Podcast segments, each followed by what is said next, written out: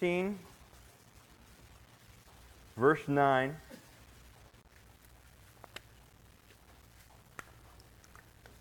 And again, we would ask if you have your cell phones, please set your phasers on stun.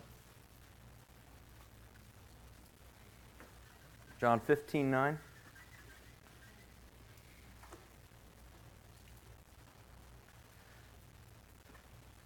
We read, As the Father loved me, I also have loved you. Abide in my love. If you keep my commandments, you will abide in my love, just as I have kept my Father's commandments and abide in his love. These things I have spoken to you that my joy may remain in you and that your joy may be full. This is my commandment that you love one another as I have loved you. Greater love hath no one than this, than to lay down one's life for his friends. You are my friends if you do whatever I command you. No longer do I call you servants, for a servant does not know what his master is doing. But I have called you friends, for all things that I heard from my Father I have made known to you. You did not choose me, but I chose you and appointed you that you should go and bear fruit, and that your fruit should remain, that whatever you ask the Father in my name he may give you. These things I command you, that you love one another. And Father, again, we pray the blessing over your word. The command is clear to love one another as we've been loved. We pray to grow in our understanding of that love today. Grow in our ability to receive that love today, that we may, in fact, extend that love to a wanton, needing world. In Jesus' name, amen. So, have you ever picked up a book and the deeper that you go into the book, you're like, okay, this is good. Then this is really good. No, this is great. Right? We kind of get lost in it. And you get to a point sometimes with a good book or a good story where you just don't want it to end. All right? It starts out with just an interest. You start reading and you're interested in it. And then as you're reading a little bit more, you become intrigued by it. And then you become immersed in it and you get lost in it. And the deeper you go, the more you want. I think we're hardwired for that. Maybe you'd agree. We are hardwired uh, to gravitate towards these stories about exploration. It's about uh, seeking strange new worlds and new civilizations. It's about looking for the fountain of youth. It's about the journey to the center of the earth. And that's fantasy. Now, consider this that in America, we spend about $2,500, each family spends roughly $2,500 a year pursuing entertainment. Why? Because we're hardwired to get lost in these adventures. But it's not just fantasy that captivates us. Well, the very fact that our space program is allotted by the federal government, they're allotted upwards of $17 billion a year to delve into space. $5 billion a year to explore underwater. And so we are hardwired for exploration, but here's what I think we find. The deeper we go, the less we know. Is that fair? So that a lot of the times, the deeper we go, all the things that we thought we know, well, the further we go, the more developed the telescope, the more we find out there's more about the universe that we can't even fathom. And then when we take a look at the advancements in the microscope, even, we look under the microscope at something microscopic and small, and we find out that there are whole new worlds that we were never even aware of. These great mysteries, and we spend our time, we spend our money, we utilize our effort in pursuing these things. But the greatest mystery of all is something that we've pursued that sometimes eludes us, yet is so utterly rewarding. And at sometimes we celebrate it, and at other times we lament it, and that's the subject of love. That's the greatest exploration of a human being, and that's really what we've been wired for. How many of you have had those moments where you looked at somebody that you cared about and you said, you know what? I didn't know that I could love like this when I looked at my wife when she was coming down the aisle, when I stared at her when we were taking our vows, I didn't know that I could love somebody like this. And then my children were born. And I looked, I said, I didn't know I could love like this. And it just goes deeper and deeper and deeper. And the more that I get to know of them, the more that I want of them, the more that I know. Well, that's the same with the relationship with God. You have in your hands His Word. This reveals His person, this reveals His plan, His purpose, but it reveals His heart towards you. And we don't have to spend billions upon billions of dollars to go on this exploration. All we got to do is open up the book. All you've got to do is open up the book. And the Bible tells us this is that if there's anybody that's genuinely seeking God, they will indeed find him. And that's really what today's message is about. Because you would look and you would say, Pastor John, if I recall, in the last couple of months since we started going through the book of John, well, we've talked about the subject of love a lot. Let's talk about it again. Why? Well, I want to read something written by the Apostle Paul from the book of Ephesians.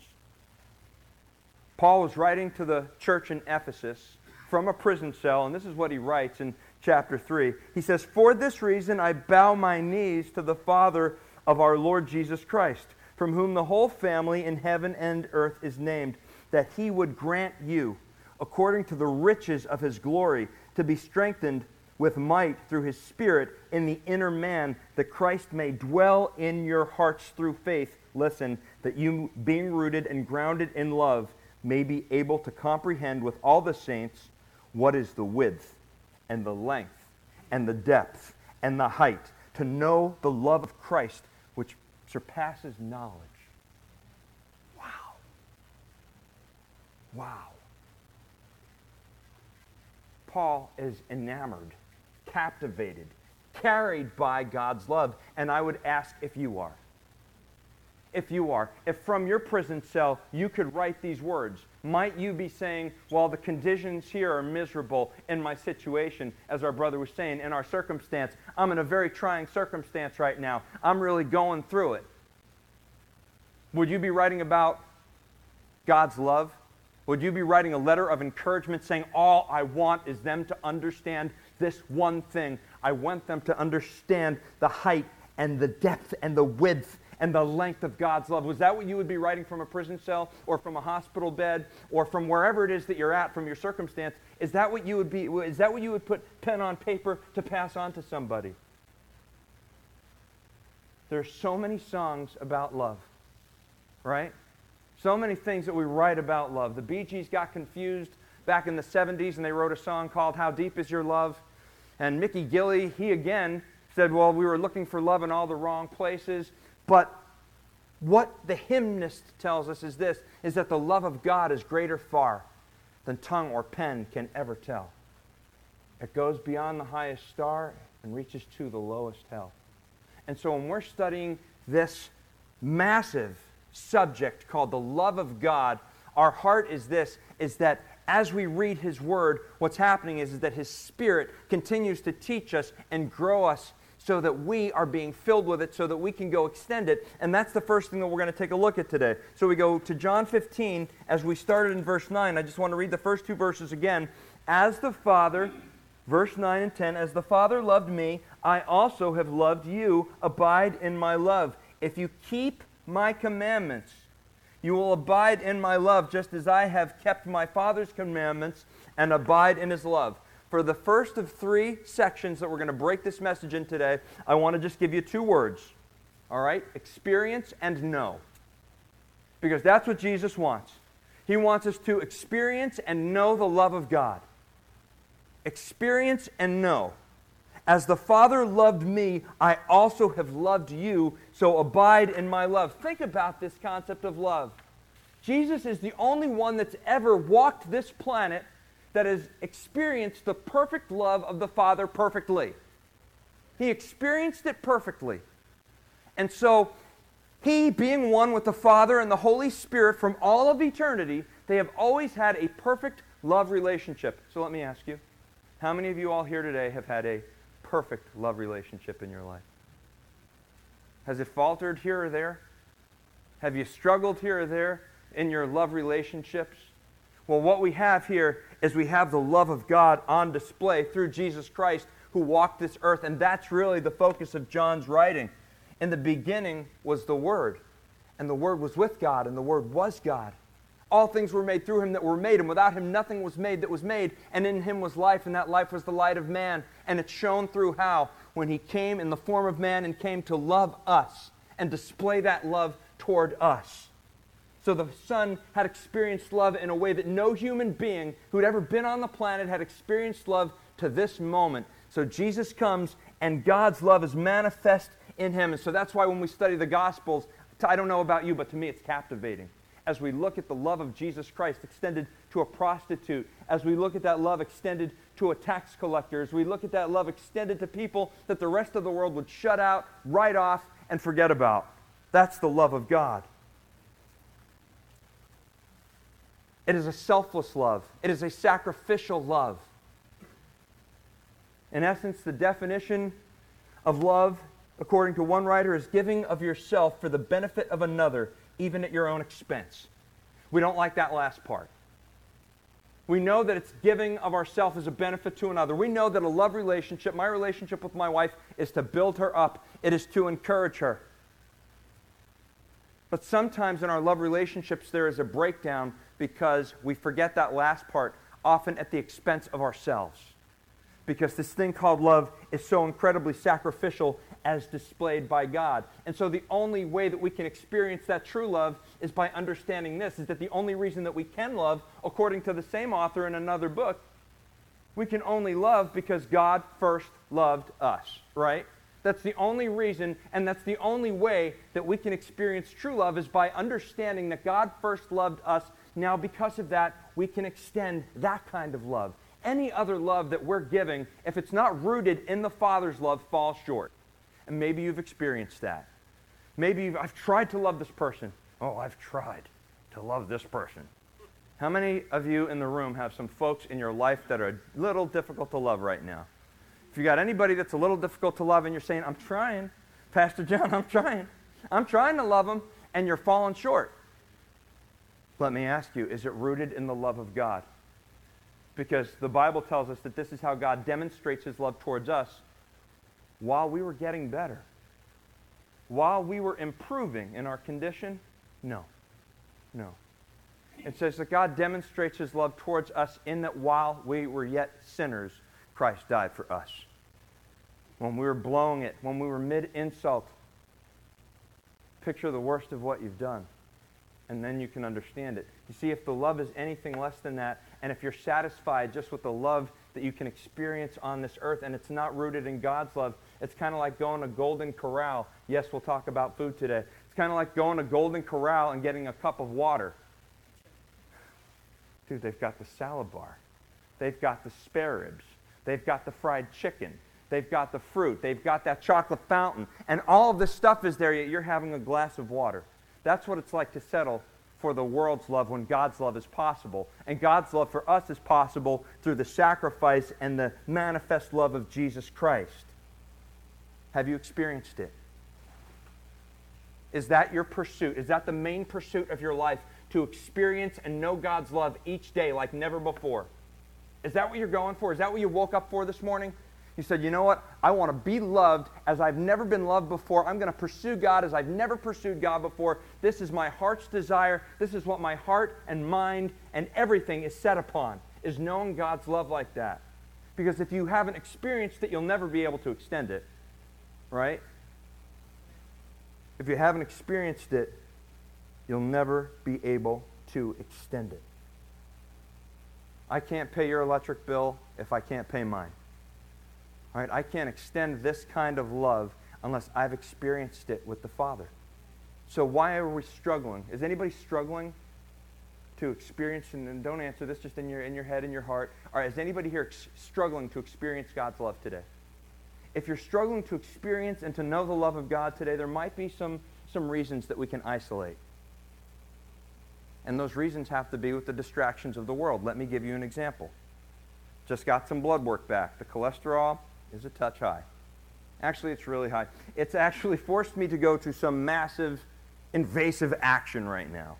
I have bought like four different um, supplements and vitamins, and I've got these things and I'm taking them and I'm drinking a lot of water lately. um, so that I could bring my cholesterol down. Now, I'm not going to experience the effects of those medications on my cholesterol if I still pick up the fried chicken, right?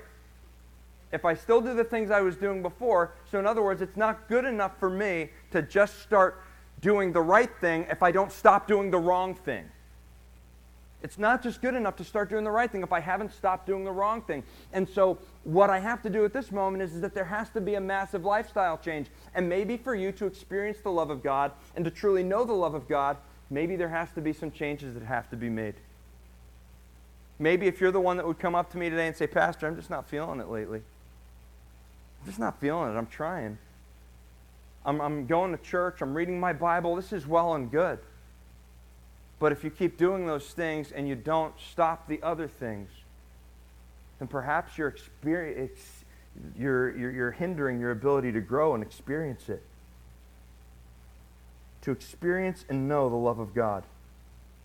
Is that what you want? As I was looking at this passage, John experienced it. John knew the love of God, right?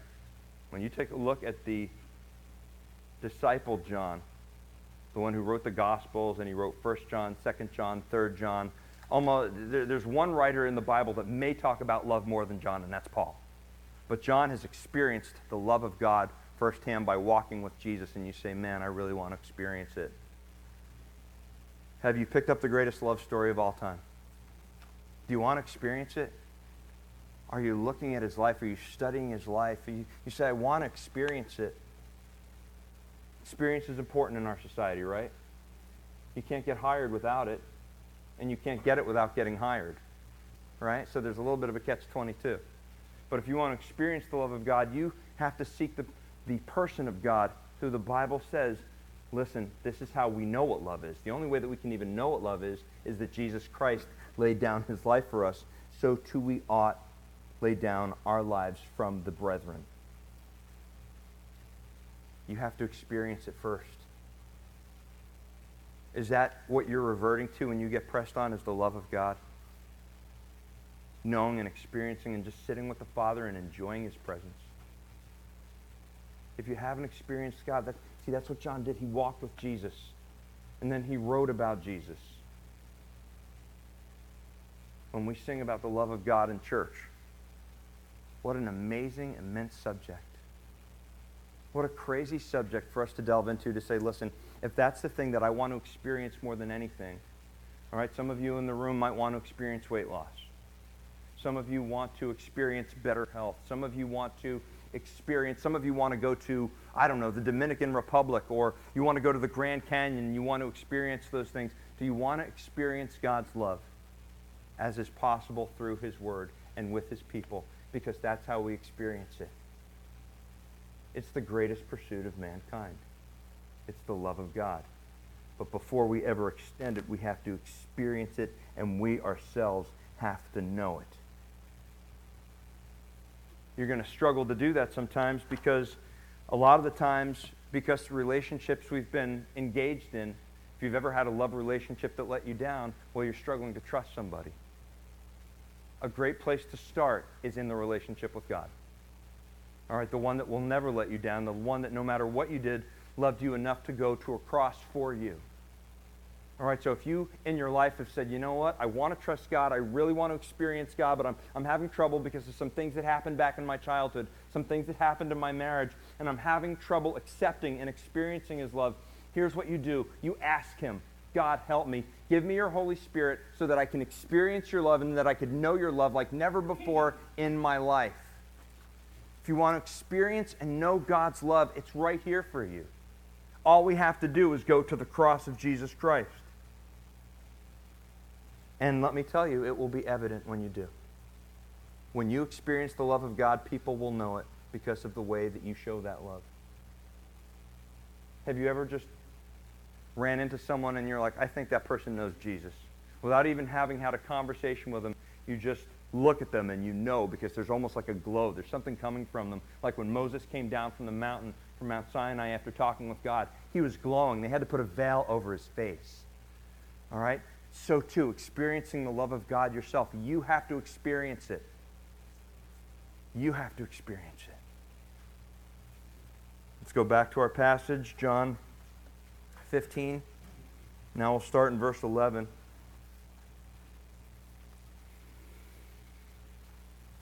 Verse 11 reads like this These things I have spoken to you that my joy may remain in you and that your joy may be full. Stop right there. That your joy may be full. So you can experience God, but let me ask you something very important today. Are you enjoying the presence of God? Do you enjoy it? Do you just love saying, you know what, I've got some time in the morning tomorrow and I'm going to spend some time with God. I'm going to go out to the beach. I'm going to go out in my backyard. I'm going to sit on the patio. I've got a cup of coffee. I've got my Bible. And all I want to do is I want to enjoy His presence. A lot of the times we go to God because we want something, because we're struggling with something, because we're in pain, and that's not a bad thing. We're supposed to go to Him with everything. But let me ask you do you just have that time set aside to enjoy Him? I love the idea of going away with my family. Why? Because I enjoy spending time with them. I enjoy that time in the love relationship with my wife and my children when we can go in the water and just have some fun and throwing each other and palling around and, and enjoying that time. That's a fellowship that God has blessed me with. And so I would encourage you that when we read a verse like this, these things I've spoken, that my joy may remain in you, God wants you to experience the fullness of joy that is present only with Him. That's the fullness of joy that's present with God. If you're not experiencing, if you're not experiencing that joy that comes with being in the Lord, in that love relationship with God, then there's something missing in your life. You're not, you, you might have the head knowledge, but you don't have the heart knowledge. According to the Westminster Short Catechism, the, the purpose of man is to glorify God and enjoy Him forever. And my question for you is this Are you enjoying His love right now? I'm not asking if you're going to church. That's cool. I'm not asking if you're reading your Bible regularly. That's cool. I'm not asking if you're praying regularly. I'm asking, are you enjoying a love relationship with God the Father made possible through God the Son, Jesus Christ? And when we empty ourselves and when we're full of His Spirit. I want you to leave John 15 for a moment, go over to Psalm 95. And I want you to listen to what David says. And it's an expression of joy because he knows that his God loves him. And you look at this psalm, and this isn't one of those psalms that says a psalm of David. So, how do we know that it's a psalm of David? We'll get to that in one second. Listen to what David says in Psalm 95. Oh, come, let us sing to the Lord. Let us shout joyfully to the rock of our salvation.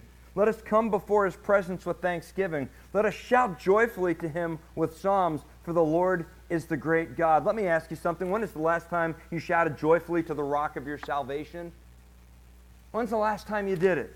He goes on to say, For the Lord is a great God and the great King above all gods. In his hand are the deep places of the earth. The height of the hills are also his. The sea is his, for he made it, and his hands formed the dry land. Oh, come, let us worship and bow down. Let us kneel before the Lord our God, our Maker, for he is God, and we are the people of his pasture and the sheep of his hand. Today, if you will hear his voice, do not harden your hearts, as in the rebellion, as in the days of trial in the wilderness, when your fathers tested me. They tried me, though they saw my work. For forty years I was grieved with that generation and said, it's a people who go astray in their hearts, and they do not know me. So I swore in my wrath, they shall not enter my rest. But what you're seeing here, expressed in the very beginning, oh, come, let us sing to the Lord. Are you singing to the Lord? Are you shouting to the Lord? Are you celebrating the Lord? Is that your life? When people look at your life, could they rightly look at you and they could say, well, well, well, John or, or Bob or Tom, is, their life is a celebration of God. I look at them and they're full of the joy of the Lord. They know they're loved by God. I love watching my six year old.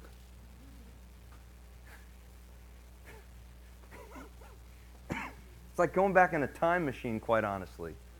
All right, for everything that I ever heard that I was like, I look at John John and I say, well, that, that had to be me. I had to do stuff like that. But I love watching him, and here's why. Because I see joy. And I see joy because he knows he's loved. And when I ask him and I say, John John, who loves you? The first thing he'll say to me is this God loves me, Dad. That's right. God loves you. Oh, you love me too, Dad. Good. Good. That's what I want. You see, I got him right where I want him. All right? Does God have you right where He wants you, saying, you know what, if somebody asks you today, you know what, do you know that God loves you? Is your life a celebration of God? Yes, it is.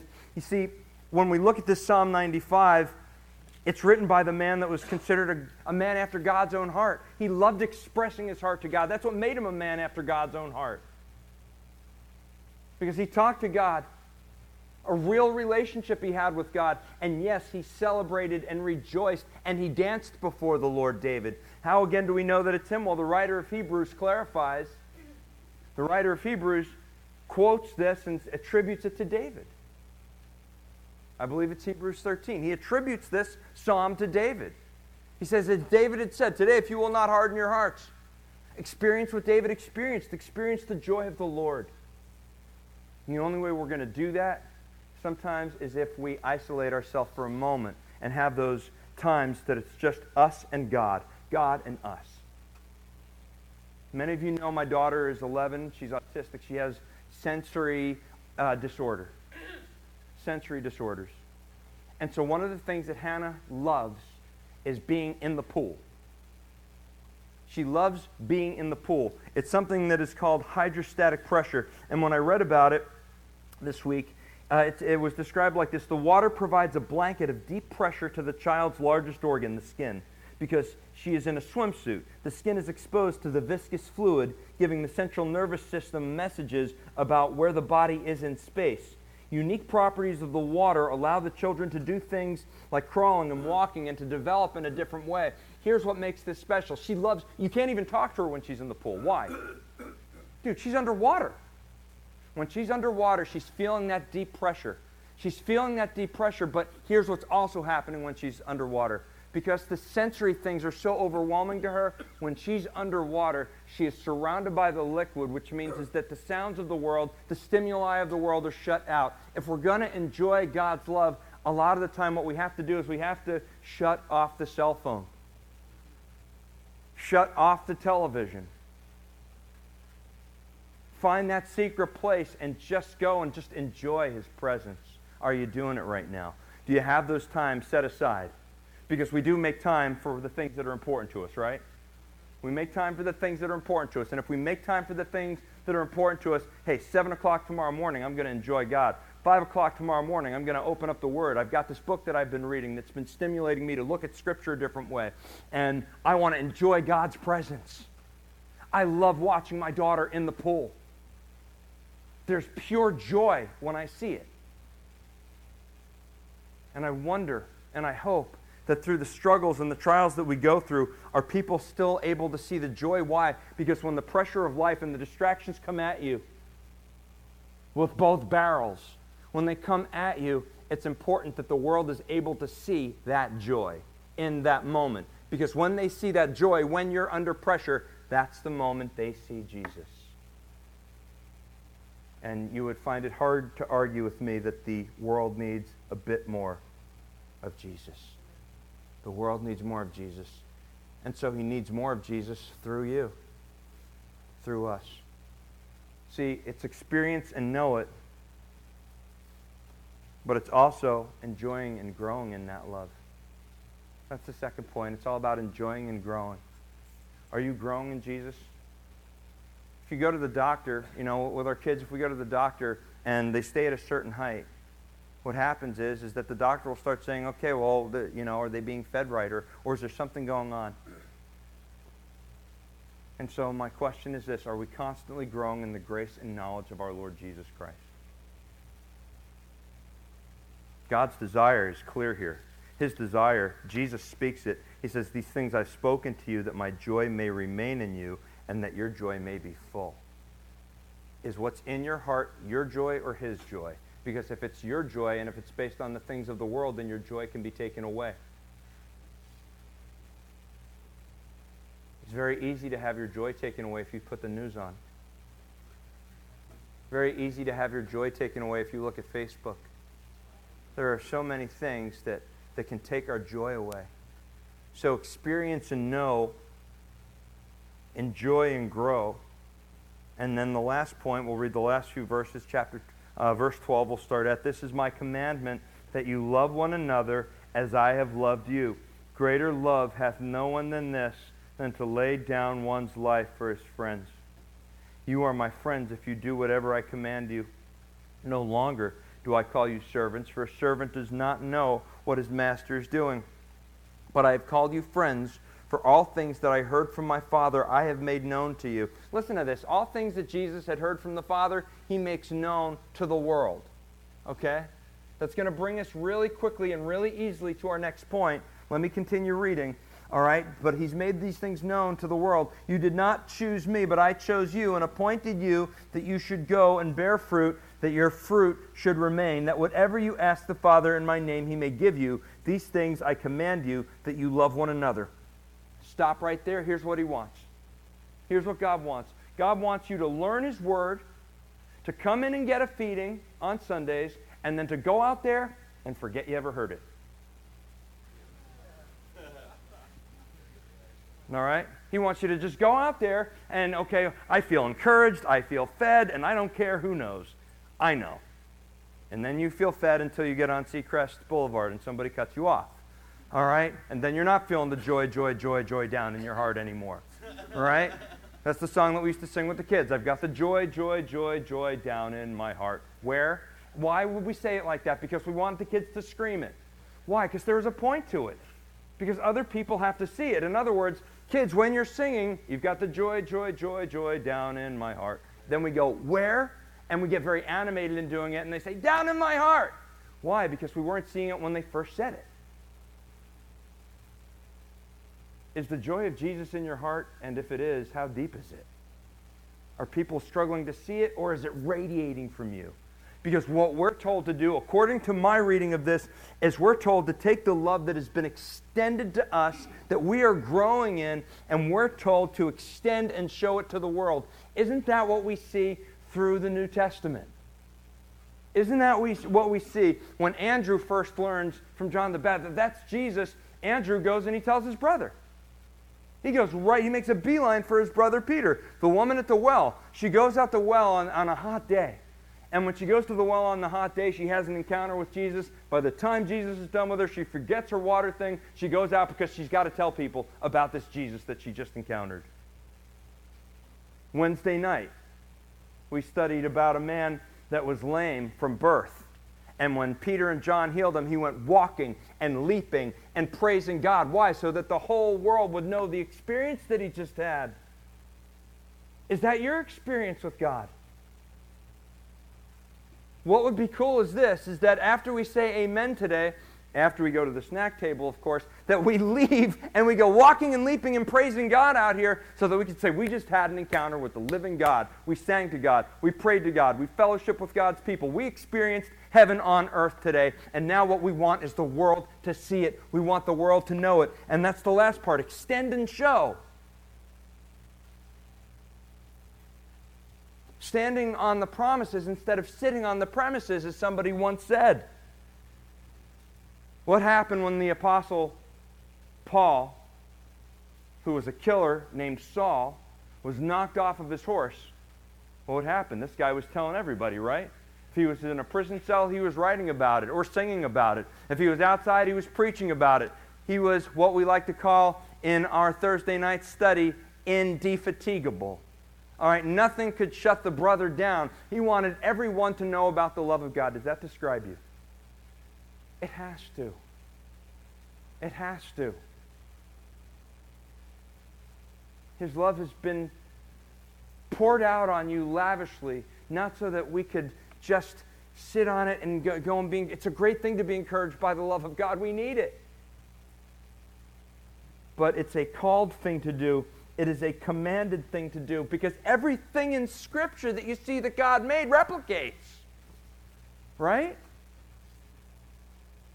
The fish of the sea, the birds, the plant life, all of it is made from a little seed. And, and, aren't you enamored by this process that you could take a look at a little seed and put water on that seed and sunlight and it's in the right soil? And what happens is that that little seed, I don't know how this happens, it blows my mind. It blows my mind. But it, they're made to multiply, to replicate. so too the church. That's what you're made for. Some of you, you come to the church and, and you get fed, and that's a good thing. But a wise man once, has, once told me that if you want to keep it, you got to give it away.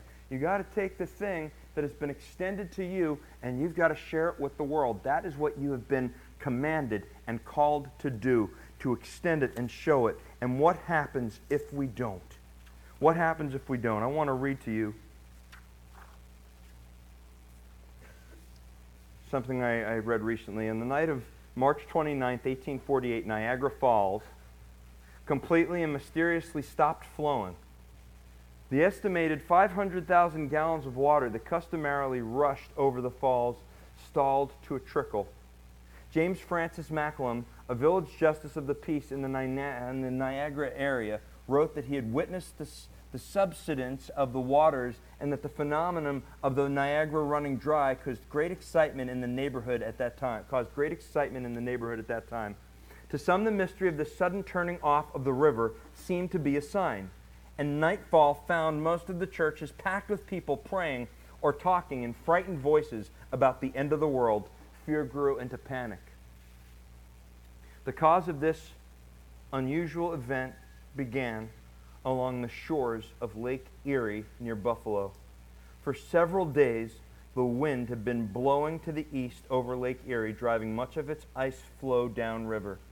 Then the wind suddenly shifted to the west, driving the lake water west and causing the lake's ice to break up and dam up the river. The Niagara ceased to flow for almost 30 hours until the ice shifted and the dam broke up. Up until about a week ago, I was really exhausted. Something had stopped flowing and I was experiencing some struggles, the writer says in stress. And rather than wanting to learn from them, my first instinct was to flee. I wanted to escape the trials. Something had stopped flowing. But then something happened to me. As I prayed, the love which, which I experienced long ago as a child in Jesus Christ, when I gave my life to Christ, was poured out all over again. I was overwhelmed by a feeling that no matter what happens in life, no matter what struggles I must face, it's all going to be all right because I'm loved. I'm loved by the one whose love for me is greater than I can ever explain. And stopping up that love to me was like stopping up the Niagara Falls. You see, what I want to impart to you, church, is this is that if we come to the church gatherings and we gather in our holy huddles, this is a good thing to get in the Word of God, to know the love of God more. But if the church doesn't make it known out there, then, the, then it stops here. And that's never how it was intended. It was intended to flow out of here. It was intended to flow out of here. But the only way that that is ever going to happen, the only way that that's ever going to happen is if you yourself realize that you are loved by God. The only good reason for me to preach is because I know that God loves me. And this comes from worship. The only good reason for you to tell someone about the love of God is because you know you yourself have been loved. Because if they get the message and it's not from somebody that has been loved, then that message is going to fall flat if you yourself have not experienced it. And the only way you're going to know you're loved is when you realize how incredibly valuable you are to God. Do you know you're valuable to God? I read something this morning as I was getting ready to uh, come in today. And did you know that there are hundreds of billions of pennies that are in circulation in the world. Hundreds of billions. Four to eight billion of those pennies are held up in the jars in our houses. How many of you have got a jar of pennies that is not being used? All right, so four to eight million are being used like that. But there are some pennies that are more special than others. I read this. It says a one cent coin minted in 1943 recently sold for $282,000 at an auction in Denver. The coin in question is one of only 10 or 15 Lincoln pennies known to exist that were mistakenly made with bronze instead of zinc coated steel in 1943. But because there's only 10 or 15 among hundreds of billions, that's the value of it. Your value is determined not by what the world thinks. Your value is determined by what Jesus did on the cross for you. And the moment you came to his cross and recognized that, you realized your value. You realized, he loves me and I don't know why. He loves me. If you haven't experienced that love for yourself, if you haven't come to the cross, if you haven't received the gift of eternal life, you're going to have the opportunity to do that in a moment. When the church stands and gets ready to sing, if you're here today and you, you came into this building and you said, you know what? I'm, I'm glad I'm going to church today. I believe I'm going to heaven, but, but I'm not sure. If you're not sure if you're going to heaven, then you don't understand the gospel, quite honestly. The gospel is what God did because we couldn't. Your value was secured when he went to the cross and said, It is finished. It was finished indeed. And so when a sinner comes to the cross and repents of our sins, what happens is that at that moment, what is extended to us is life. In the midst of death, life is extended to you. Do you know that you know that you know that you know that you're going to heaven? Or do you think that it's going to be based on whether or not your good works outweigh your bad works? That's not the gospel. The gospel says this that God so loved the world, he gave his only begotten Son, that whosoever believeth in him should not perish but have eternal life.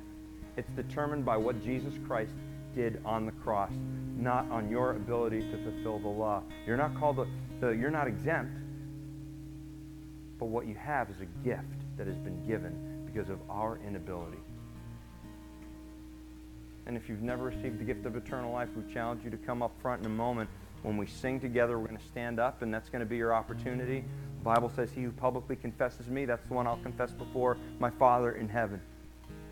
And I would challenge you today that today, for somebody in here, might be the day of salvation. It might be the day that you who've been writing your own story say, you know what? I'm going to give my story to the author of life.